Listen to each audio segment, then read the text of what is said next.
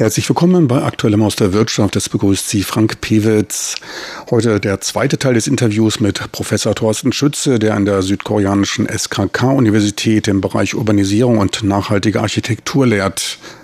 Dabei wird eine Gesamtbilanz aller bei der Errichtung und der Benutzung verbrauchten Ressourcen eines Gebäudes aufgestellt. Dies schließt auch Abwasser- und Müllentsorgung mit ein. Angestrebt wird in diesem Bereich die Konstruktion von ressourcenfreundlichen Gebäuden mit geringem Energieverbrauch, die wenig Einfluss auf die Umwelt nehmen, im Bestfalle mehr Energie produzieren, als in den Gebäuden verbraucht wird. Teils werden sie auch als Zero-Emissionshäuser benannt. Eine Schule in Berlin ist demnach als klimaneutral betitelt worden, weil sie ihr eigenes dezentrales Blockheizkraftwerk betreibt. Dieses wiederum wird mit Pflanzenölen betrieben. Man kann damit argumentieren, dass so nur das in den Pflanzen gebundene CO2 freigesetzt wird, welches sich die Pflanze zuvor aus der Atmosphäre holte. Also ein ideales Kreislaufmodell. Doch wie sinnvoll wäre der Einsatz von Bioenergie im globalen Maßstab? Wir haben gerade erwähnt, äh, pflanzliche Öle. Ich meine, Pflanzen anzubauen, das ist also als Brennstoff. Ich bin auch kein Freund von Biosprit. Ökopapst Braungarten, der hatte ja auch mal gesagt, bräuchten wir irgendwie 15 Planeten Erde, wenn wir mit Biosprit fahren sollen. Was ist da dran? Äh, es gibt Untersuchungen zur Energiedichte von verschiedenen Energieträgern.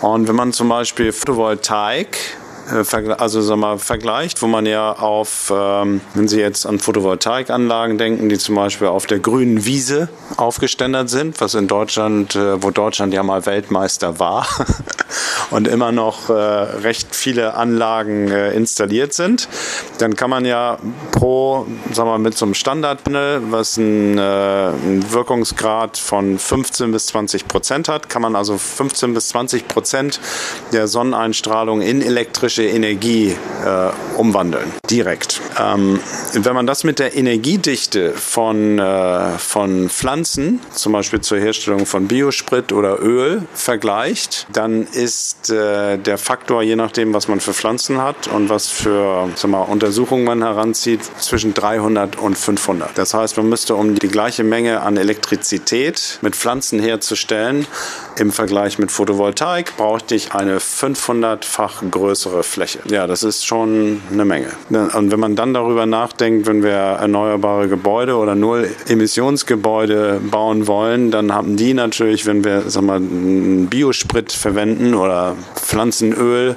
dann ist sozusagen der Flächenbedarf außerhalb des Gebäudes sehr groß. Und äh, da macht das schon Sinn. Also Photovoltaik ist da schon, äh, wenn Sie mich fragen, die Technologie der Wahl und wird, ich sehe das auch in Zukunft als, als die Energiequelle der Zukunft. Vor allen Dingen aus architektonischer Sicht, weil Wind ist natürlich, hat eine noch höhere Energiedichte. Also von daher macht die Nutzung von Windenergie oder auch äh, Wellenenergie macht, macht Sinn. Aber Gebäude sind selten im, im Wellenbereich angesiedelt und äh, auch in den Städten haben wir durch die Gebäude selber, die nehmen sich gegenseitig den Wind weg. Also die Untersuchungen, die es gibt zu zur Installation von Windmühlen äh, oder Windrädern auf Gebäuden sind in der Regel sind die Ergebnisse nicht positiv. Ja, also es gibt Beispiele äh, in Deutschland, äh, in Hamburg zum Beispiel das Greenpeace-Gebäude in der Hafen City University hat auch Windmühlen auf dem Dach, aber diese Windmühlen sind dann so installiert, dass sie zum Beispiel bei bestimmten Sonnenlicht äh, Schlagschatten in die Büros werfen. Ähm, es gibt ein Gebäude in, in, in London, äh, wo praktisch die Windräder nur während der Woche betrieben werden konnten, weil so mal dann Vibrationen dazu führen, dass also die Bewohner äh, nachts nicht schlafen können, also dass das praktisch den Komfort im Gebäude einschränkt und äh, das ist ein mechanisches, eine mechanische Turbine, die entsprechend eben auch Störungen verursachen kann und das ist bei der Photovoltaik eben nicht der Fall. Ne? Die ist völlig geräusch- und emissionslos und hat noch den Vorteil, dass sie verschiedene Funktionen erfüllen kann. Also nicht nur Strom erzeugen, sondern es kann als, als Baumaterial, praktisch als Baukomponente eingesetzt werden.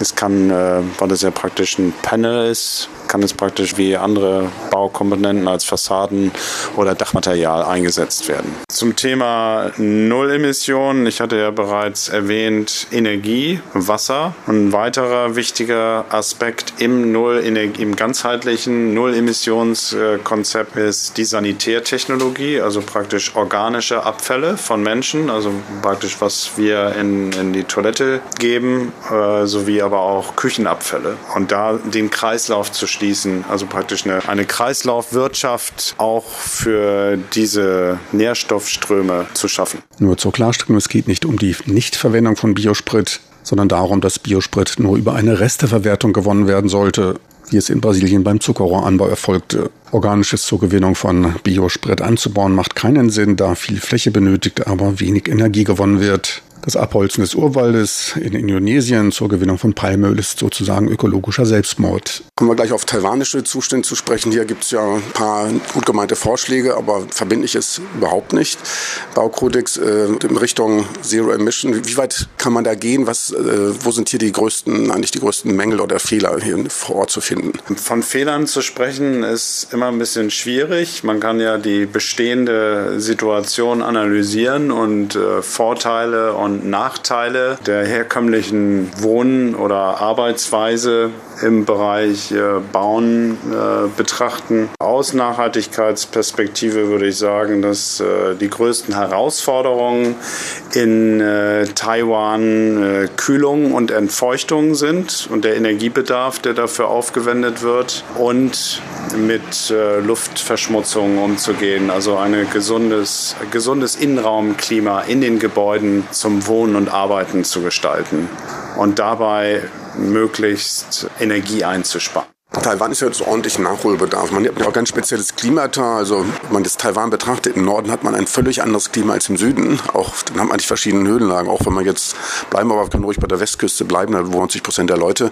Die meisten natürlich im Norden, aber der Norden ist im Winter ganz klar durch das kontinentale Klima geprägt. Der Süden bleibt davon verschont. Dort ist es auch deutlich trockener, es regnet weniger, hat man nur im Sommer heftige Niederschläge. Ist es auch schwer, glaube ich, da einen Baustandard aufzustellen, der dann allen Gegebenheiten auch Rechnung trägt. Ne? Könnte man da am besten vorgehen von der Administrative. Gebäudelösungen sollten in örtlichen Verhältnissen immer angepasst sein. Und ähm, gute Lösung ist, ich sag mal, das örtliche Klima anzuschauen also praktisch die Klimadaten, die Durchschnittswerte, die Extreme anzuschauen. Und die wichtigsten Faktoren sind dann, was Sie ja schon gesagt oder genannt haben, eben also äh, Luftfeuchtigkeit über den, also praktisch über den Zeitraum eines Jahres, Tageswerte, aber auch maximale und minimale Werte, also dass man sich äh, anguckt, wie über den Tagesverlauf sich die Temperaturen, die Luftfeuchtigkeit äh, und auch Windgeschwindigkeiten verändern.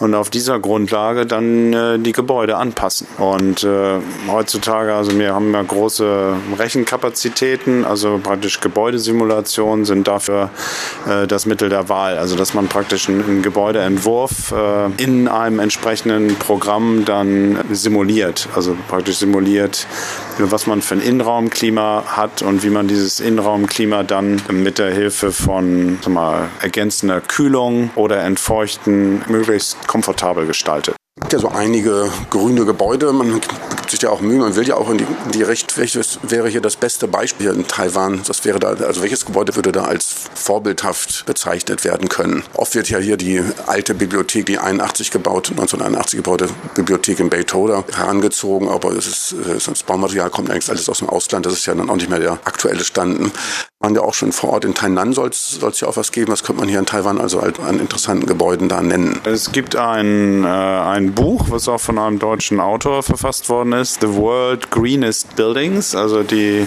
die grünsten Gebäude der Welt. Und da ist auch ein Gebäude aus Taiwan äh, vertreten in diesem Buch.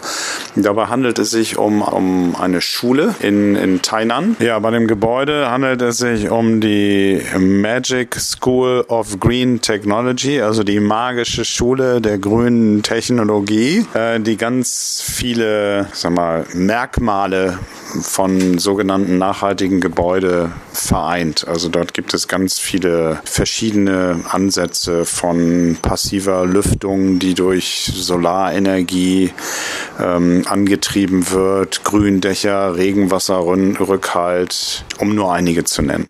Sie hörten Professor Thorsten Schütze in Aktuell aus der Wirtschaft zum Thema nachhaltige Architektur.